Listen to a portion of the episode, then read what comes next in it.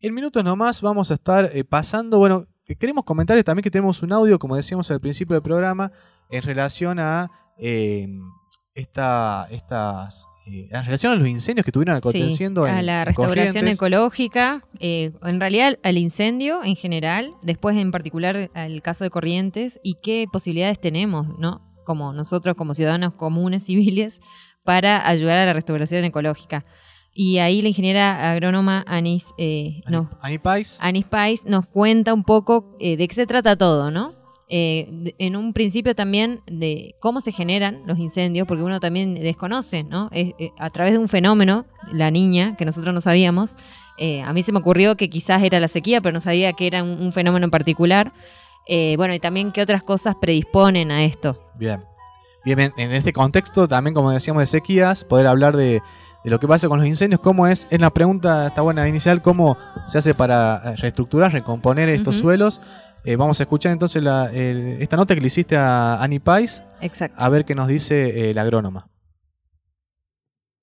Buenas tardes a todas, a todos, a todos. Mi nombre es Ana Inés Pais.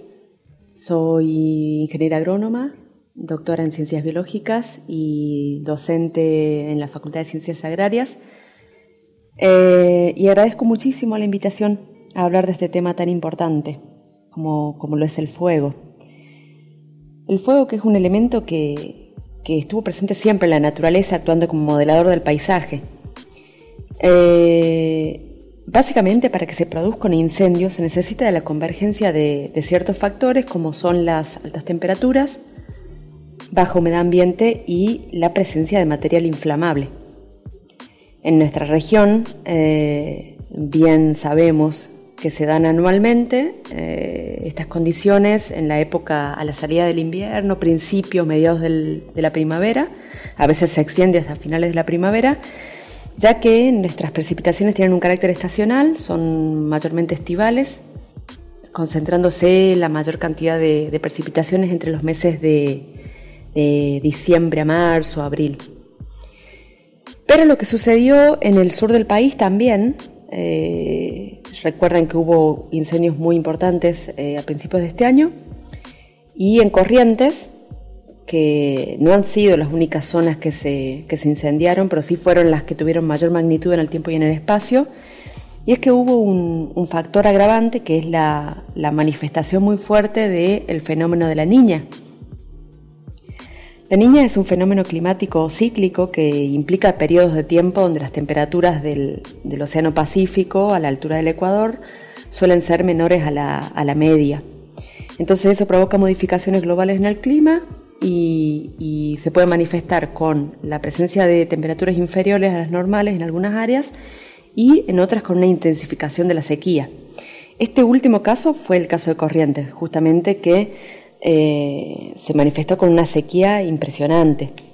Entonces, todas las condiciones estaban dadas para que se produzcan estos incendios. Las altísimas temperaturas, la disminución de la humedad eh, y un material sumamente inflamable, no solo por las características propias de la vegetación de la zona que, que pertenecen a la provincia fitogeográfica del Espinal, con especies muy parecidas a las que tenemos nosotros aquí en el Valle Central, en el Chaco Árido, que son especies eh, espinosas, altamente inflamables, digamos, y sumadas a estas altas temperaturas que hicieron que la vegetación tenga unas tasas de evapotranspiración sumamente altas. Eh, y además, otra vegetación que está presente en la zona, que es eh, la vegetación más bien de tipo coníferas, plantaciones que están en, grandes extensiones en esa, en esa provincia y eh, que son, juegan un, juegan un doble rol eh, en, esta, en estos fuegos que es eh, el tener esas acículas que son como las hojitas, que son resinosas, muy, muy inflamables, y que actúan eh, en el tiempo como bombas extractoras de, agua del, subsuelo. Por lo tanto, hacen que el nivel de las napas freáticas también baje y eh, predisponga todo el ambiente para estos fuegos tan descontrolados.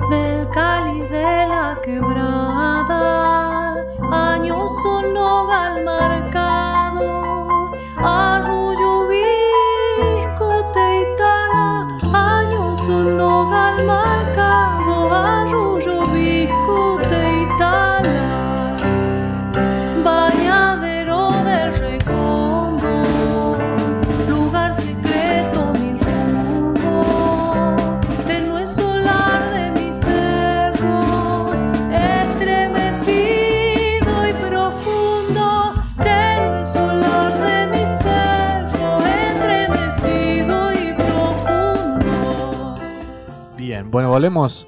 Escuchamos esta nota de Annie Pais. Mientras de cortina, ahora ingresamos escuchando Agüita de mis días, de Cesalpinia, ahí esta hermosa canción. Eh, para dar continuidad a esta segunda parte de la nota que le realizaste a Annie Pais, el agrónoma, que, bueno, justamente nos vino a, hacer un, un pantallazo de lo que se está viviendo en Corrientes y también en relación a, a la quema que se estuvo realizando. Bueno, sabemos que siguen continuando los incendios en la provincia de Corrientes y cómo está afectando ya hace un tiempo, el 4% de- del territorio estaba dañado, muy, muy fuerte conocer esto también. Eh, y bueno, sabemos cómo afecta porque de alguna forma también acá lo pudimos vivir año, el 2020 en, el Ambato. Sí. Es doloroso estar viendo eso, así que le mandamos mucha fuerza a la gente de Corrientes y a, y a todas las personas también que, que estuvieron ahí sofocando los incendios y buscando alternativas. Sí, es interesante que ella nos explique primero eh, el origen, ¿no? Cómo sucede todo esto. Eh, que no es un solo factor. Eh, ella después, no, no recuerdo si lo dijo en la primera parte o en la segunda, que tenemos la segunda parte de la nota. eh, ella habla sobre que es eh, algo humano, que el incendio pocas veces es causado por la naturaleza, pero sí se da a través de varios factores, no solamente que una persona prenda fuego. Eh, se tienen que dar varias otras cosas. Así que es interesante saberlo, eh, es interesante saber también qué sucede después de un territorio, qué sucede con el territorio incendiado, post-incendio, ¿no? Eh, hablaba con los chicos de acuerdo Am- ambiental el tema este de, de la romantización de- del territorio quemado, de que aparecen en varios medios las flores, que bueno, después del incendio aparecen flores. Pero no sé, se nos ocurrió pensar qué, qué sucede después de un incendio, ¿no? Porque la flora y la fauna, eh, la que se deterioró, la que se, se murió, digamos, Sí. en términos como muy eh, informales, eh, ¿qué sucede después de eso, no? Eh, científicamente, más allá de lo, de lo bonito que se ve que crezca algo después de un incendio, eh, nos interesaba saber qué sucedía y cómo podíamos ayudar. Así que bueno, eh, en eso estamos con Anis. Vamos a, a continuar con la nota. Vamos a escuchar entonces la segunda parte ahí con la nota con Annie Pais. En sí, la, la causa, el inicio de, de este incendio yo no lo sé, pero casi sin lugar a equivocarme podría decir que, que ha habido humanos implicados, porque no lo digo por soberbia, sino porque es, sabido que entre el 95 y el 99% de las causas de incendios eh, son antrópicas. Y tan solo entre el 1 y el 5 son por causas natura- naturales, como puede ser la caída de un rayo, por ejemplo. Entonces, eh, si bien hoy en día los fuegos ya se extinguieron hace unos poquitos días, la situación en la zona aún merece de muchos cuidados y, atención porque continúa en déficit hídrico. La- las proyecciones, por lo menos hasta el mes de mayo, es que la niña va a seguir eh, pisando fuerte con, bajas precipitaciones y este, la zona para, recuperarse necesita de un grandísimo aporte de agua. Eh, ¿Cómo hacer para saber cuál ha sido el daño en la zona? Eh, creo que eso va a ser cuestión que lo evalúen eh, en cada zona en particular, porque no todos los incendios son iguales. Hay incendios que tienen distintas características, algunos son superficiales, son incendios como más rápidos, se propagan eh, superficialmente, pasando, digamos, por la canopia, entre plantas vecinas, se va propagando, y suelen ser incendios eh, un poco menos dañinos. Son extensos, o sea, no es que no es que sean incendios que provocan daños importantes, pero lo que pasa es que hay otros tipos de incendios que son más profundos, que tienen la característica de ser como más lentos, permanecen más tiempo en el lugar, entonces van causando mayor daño y a mayor profundidad. Eh, imagino que debe haber habido bastante de esto en la zona porque hay muchos de los suelos de, de corrientes tienen las características de ser eh, como porosos, tienen eh, como, como una turba, entonces el fuego es muy probable que se haya propagado por ahí. Entonces, será cuestión de ver cuál ha sido, cuán comprometidos se, se han encontrado los bancos de semillas. Nuestras plantas suelen Muchas de las especies de nuestra, vegetación suelen dejar bancos de semillas y también este, saber cuál ha sido la gravedad que sufrieron los arbustos y árboles que han quedado en pie, si es que tienen capacidad de, de, rebrotar y, y, en el corto, mediano plazo volver a semillar y, y empezar a repoblar la zona con vegetación nativa. Eh, lo que lo que es indudable, digamos, es que sí se produjo una, una recesión ecológica, un desbalance ecosistémico que va a tomar un, buen tiempo en recuperarse, una gran pérdida de vidas animales, vegetales y de otras formas de vida sumamente importantes en el ciclado de nutrientes y en, el, y en, en la cadena alimenticia como son los hongos e insectos, y la pérdida de hábitat de muchísimas especies en las más de un millón de hectáreas que fueron arrasadas por el fuego.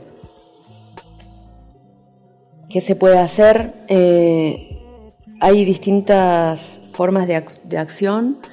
Eh, ha sido común tratar de repoblar la zona con especies nativas, siempre con nativas, por supuesto, eh, tirando semillas, eh, tirando, eh, plantando especies arbóreas y arbustivas nativas, pero también en los últimos tiempos se ha, está la tendencia de dejar las zonas eh, a que se recuperen solas.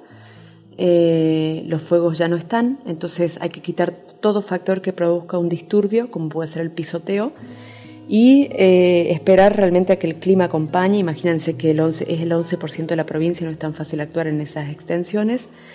Eh, dejar que el clima acompañe con precipitaciones suaves que no produzcan el arrastre del material suelto, digamos, de las cenizas y la capa fértil eh, que se encuentran expuestas por la falta de cubierta vegetal protectora. Y este, de todos modos, eh, lo que sí queda en evidencia, y, lo venimos viendo, no es nuevo, lo venimos viendo a lo largo y ancho de, nuestro país, es el, el, rol que juegan los estados provinciales, el Estado Nacional, eh, con la desidia, la, la, la falta de, políticas, eh, las fallas en un plan de manejo del fuego, tanto para prevenir estos eventos de estas magnitudes, para en el, en el, en el, en el durante y en el post-evento. Y eh, el notable desinterés, digamos, por el cuidado de nuestros ambientes naturales, eh, no les importa velar por, por, su, por, su, por su bienestar. Eh, ya lo hemos visto a fines del año pasado o principios de este año, no recuerdo bien, con la, la pérdida de estado parlamentario de la ley de humedales. Y también agravado todo esto con una ya más que evidente mm, voluntad política de, de, transar con las empresas eh, multinacionales eh, eh, y venir a arrasar y, y, extraer todos nuestros, nuestros bienes comunes, agravando todas estas situaciones que puedan darse en nuestro país.